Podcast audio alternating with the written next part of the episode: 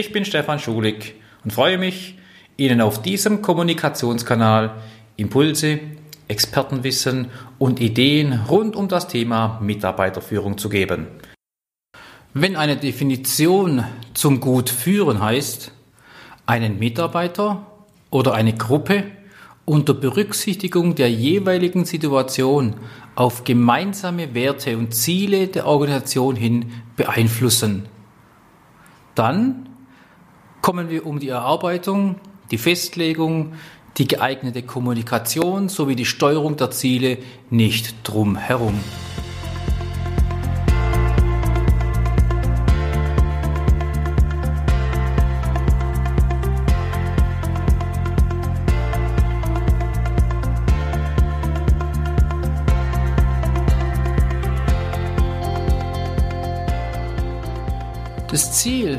Dann in eine Zielvereinbarung oder eine Zielvorgabe zu gießen, macht durchaus Sinn. Damit sind Zielvereinbarungen für mich keine Sinnprothesen. Sie dienen als gutes Instrument, die Leistungsmotivation von Menschen zu fördern und Mitarbeiter zu entwickeln. Denn ohne Ziele keine Führung. Das ist meine Meinung. Und da ein Ziel ein in der Zukunft liegender, angestrebter Zustand ist, verfolgen wir als Führungskräfte die Ziele und nicht die Mitarbeiter. Wir vereinbaren die Ziele persönlich mit ihm, weil es wirkungsvoller ist. Und wir machen es zusätzlich schriftlich, weil es nachhaltiger ist. Soweit der Extrakt aus dem letzten Podcast. Somit machen wir genau dort weiter, wo wir letztes Mal aufgehört haben. Nochmal herzlich willkommen bei meinem Podcast Führungskraft für Führungskräfte. Sie hören hier den zweiten Teil zum Thema Führen mit Zielen.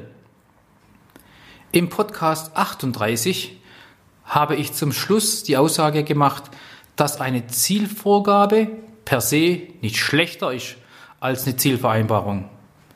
Der Hauptunterschied liegt bei beiden im Wort selber. Im einen Fall gibt der Chef vor, im anderen ist der Mitarbeiter beteiligt und es wird gemeinsam vereinbart. Im Idealfall hat er sogar ein Vorschlagsrecht und bringt seine eigenen Ideen mit ein. Gerade in diesem Fall, dass ein Mitarbeiter die Chance nutzt und einen Vorschlag für geeignete Ziele machen kann, es fehlt oft an dieser Eigeninitiative oder es fehlt auch am Reifegrad des Mitarbeiters, Ziele zu formulieren. Er hat auch manchmal keine Ideen oder er weiß gar nicht, wie man sowas macht. Auch fehlt dem Vorgesetzten vielleicht sogar das Know-how, mit Zielen zu führen. Das soll ja vorkommen. Sie merken, da gibt es mehrere Gründe. Dann kommen wir an einer Vorgabe vom Chef gar nicht vorbei. Zunächst finde ich das auch gar nicht schlimm. Wir können den Mitarbeiter ja dazu befähigen lernen, Sie als Führungskraft, auch wenn es der oberste Chef nicht kann oder nicht will, sollen das drauf haben. Deshalb auch dieser Podcast. Insbesondere bei der Zielvorgabe gebe ich zu bedenken, ja, es gibt Themen, die zielführend, notwendig und sinnvoll sind, in denen der Mitarbeiter, egal wie gut er ist, oder manchmal auch die Führungskraft vorher gar nicht mit eingebunden sind. Manche unternehmerische Entscheidung geplante Umsatzsteigerungen, Entscheidungen über Kurzarbeit oder Mitarbeiterentlassungen, Firmenkauf, Mitarbeiterversetzung, Investitionsvolumen können oft gar nicht besprochen werden. Idealerweise kommen Ziele auch aus einer Unternehmensvision heraus, gepaart mit vorhandenen oder erwünschten Unternehmenswerten. Das Unternehmen hat eine klare Mission. Das ist ihre Daseinsberechtigung. Idealerweise entstehen Ziele von oben nach unten, so im Sinne eines Wasserfallmodells. Und was ist, wenn äh, dieser kurz angedeutete Idealzustand von oben nach unten leider gar nicht gegeben ist? Wenn Zielvorgaben fehlen? Wenn Zielvereinbarungen gar nicht Thema im Unternehmen sind, was dann? Da sage ich einfach trotzdem super. Das ist zwar schade, es wäre besser, es wäre anders, Aber wenn ich das nicht ändern kann und die Macht dazu nicht habe, das einzuführen, dann erlaube ich mir das in meinem Bereich im Kleinen zu praktizieren. Ich bin mit meiner Schulig Managementberatung kein Großunternehmen. Wir sind eine Handvoll Leute im Dienstleistungsbereich. Wenn wir als zertifizierte Bildungseinrichtung gerade keine Seminare für Führungskräfte machen, beraten wir Kunden in fast allen Personalthemen. Ja, wir beraten nicht nur, wir arbeiten ganz konkret mit, sei es bei der Einstellung von Mitarbeitern, bei ungewollten und bei gewollten Austritten. Wir erstellen Personalentwicklungskonzepte und setzen diese um. Wir begleiten also den Prozess, auch um geeignete Bewerber an die richtige Position zu platzieren. Wir machen Jobprofile, Jobdesign, Abgleich zwischen soll und ist.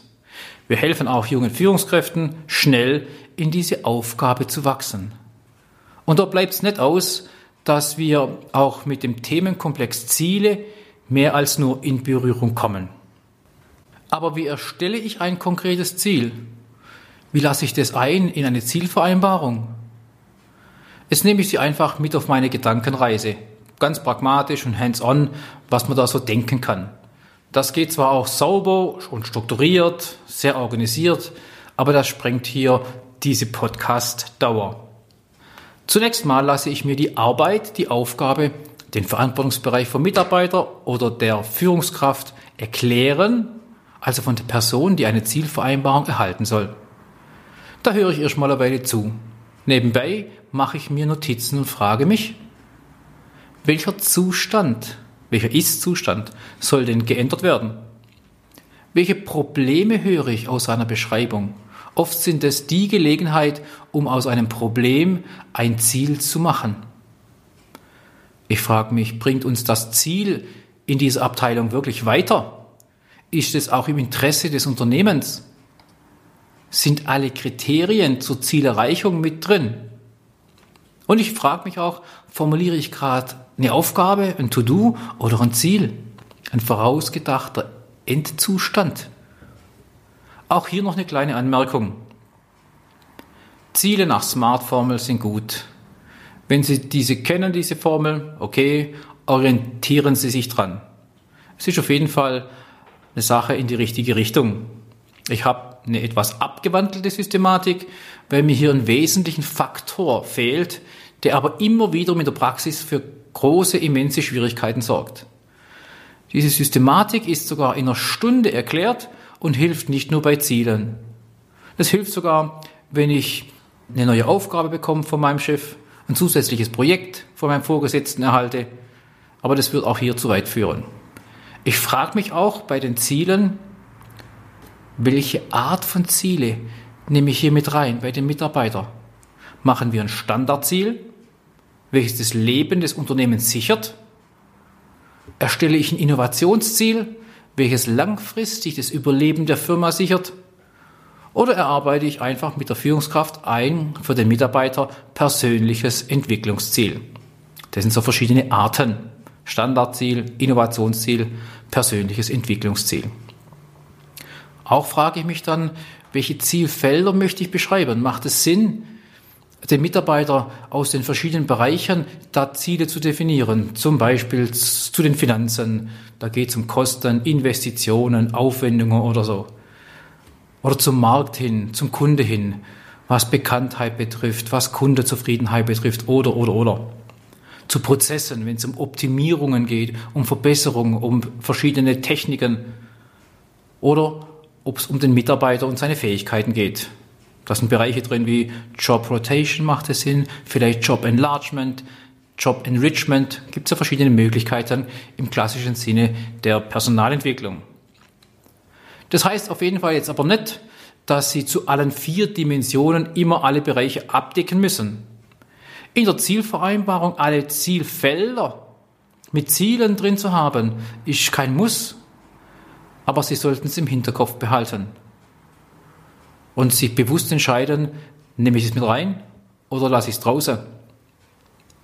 Vor allem aber stelle ich mir immer wiederum eine entscheidende Frage. Ich nenne das so eine persönliche Treiberfrage, die für die Ziele wunderbar geeignet ist. Sie lautet ganz einfach. Wozu? wozu, wozu. Wenn Sie das dann geschafft haben, also auch diese Sinnfrage, die hinter dieser Frage wozu steht, also das Ziel erfasst haben, Sie haben es formuliert, dokumentiert, Sie haben es auch gemeinsam mit dem Mitarbeiter verabschiedet, dann passiert Folgendes.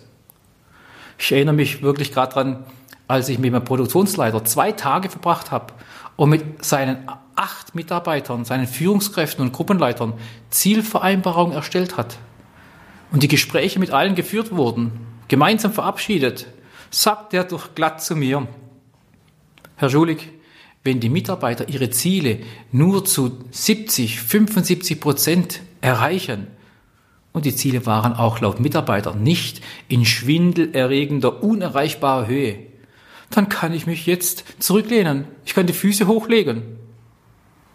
Weiter sagt er, weil damit werde ich auch meine Ziele, die ich mit der Geschäftsleitung vereinbart habe, erreichen.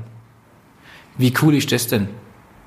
Da führt jetzt jemand mit Zielen in seiner Abteilung und ist selber erfolgreich. Da sage ich nur herzlichen Glückwunsch. Ich kann es auch in Reimform sagen. Ist das Ziel erst definiert, lebt sich's völlig ungeniert. Ja, ganz so stimmt es nicht. Jetzt kommt die Phase der Begleitung, wenn die Ziele gesetzt sind. Da kommt die Phase, wo wir überprüfen müssen. Gegebenenfalls müssen wir sogar ähm, korrigieren oder anpassen, entsprechend den Rahmenbedingungen, die da sind. Da gibt es auch einen schönen Spruch, der da heißt, Ziele setzen das Verhalten in Gang, Konsequenzen halten es in Gang. Die Führungskraft hat für Ziele für seine Mitarbeiter gesorgt. Gut so. Also Ziele sind gesetzt und setzen das Verhalten des Mitarbeiters in Gang. Leider hat er so gut gearbeitet, dass es viele wurden. Viele Ziele, viel gute Arbeit. Da möchte ich ein Veto rufen. Nein, nein. Genau das ist ein Schlüsselgedanke. Wenn Sie gut sein wollen, dann reduzieren Sie auf wenige Ziele. Darin steckt das Geheimnis, die Kunst des Reduzierens, des Fokussierens, des Weglassens, die Kunst darin, die richtigen Prioritäten zu setzen, um dem Mitarbeiter dann später in seinem täglichen Doing die Priorisierung leichter zu machen, dass er es gut erkennt. Auch der Satz ist nicht unbekannt. Prioritäten zu setzen, ist die Champions League des Zeitmanagements. Das stimmt. Aber leider sind Prioritäten ohne Ziele mischt. Prioritäten zu setzen auf Basis von vorhandenen Zielen und Zielvereinbarungen oder Vorgaben, das macht Sinn. Das macht sogar viel Sinn. Es wäre noch viel zum Thema zu sagen. Was machen wir bei konkurrierenden Zielen? Was machen wir, wenn wir zu wenig oder zu viele Ziele haben? Was ist denn hier die richtige Dimension? Drei, fünf, sieben Ziele pro Mitarbeiter. Ich komme aber langsam zum Schluss und schenke Ihnen noch ein paar weitere Statements zu dem fast unerschöpflichen Thema Führen mit Zielen. Liebe Führungskraft, machen Sie keine Zielvereinbarung ohne Kontrolle. Machen Sie aber auch keine Kontrolle ohne Zielvereinbarung. Machen Sie bitte keine Zielerreichung ohne Anerkennung. Und machen Sie keine Zielabweichung ohne Konsequenzen. Allein die vier Impulse würden weitere Podcasts füllen. Wir lassen es aber mal hier dabei bewenden. In meinen Seminaren, kurzer Werbeblock, Führungskraft für Führungskräfte werden die Teilnehmer in die Lage versetzt, mit einem siebenstufigen Regelkreis Ziele entstehen zu lassen. Sie müssen mindestens zwei Ziele formulieren, aus deren eigenen Verantwortungsbereich, diese in eine Zielvereinbarung gießen und Sie müssen sie auch vorstellen. Da lernen die wirklich aktuell ganz live mit Zielen zu führen, zu steuern und passend zu kontrollieren, um diese gesteckten Ziele auch zu erreichen. Wenn Sie auch noch sowas lernen wollen, empfehle ich Ihnen auf meiner Internetseite schulig-management.de da hinzugehen. Da finden Sie die Inhalte des Seminars. Es findet dreimal im Jahr statt, acht Tage in drei Modulen, über drei Monate verteilt.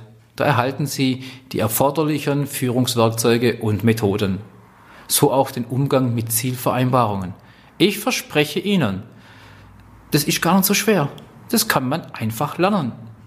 Seien Sie mir also auch da herzlich willkommen. Lassen Sie sich von Ihren Führungsaufgaben begeistern und melden Sie sich gerne gleich an. Jetzt spare ich mir heute auch die Zusammenfassung. Sie können ja zurückspulen und beende den Podcast mit folgender Aussage. Erfolgreiche Menschen haben statistisch betrachtet nicht mehr Glück im Leben, sondern hadern nicht mit ihrem Schicksal, setzen sich selbst ein anspruchsvolles Ziel, arbeiten darauf hin mit aller Energie und viel Freude, geben nicht auf, bevor sie ihr Ziel erreichen. Ich wünsche Ihnen jetzt und in Zukunft ein mit motivierenden und sinnerfüllten Zielen gespicktes Führungsleben. Das ist fast schon etwas pathetisch. Ihr Stefan Schulig. Danke fürs Zuhören und bis zum Schluss dabei bleiben. Ich freue mich, wenn Sie das beim nächsten Mal wieder tun und meinen Podcast aufrufen, auf Play drücken und den Lautstärkeregler auf gut hörbar stellen. Vielleicht hört noch eine weitere Führungskraft mit. Sie haben sie eingeladen, weil sie auch begeistert Mitarbeiterführung praktizieren will. In diesem Sinne viel Spaß beim Anwenden der Werkzeuge aus unserer Führungstoolbox. Ihr Führungsexperte Stefan Schulig.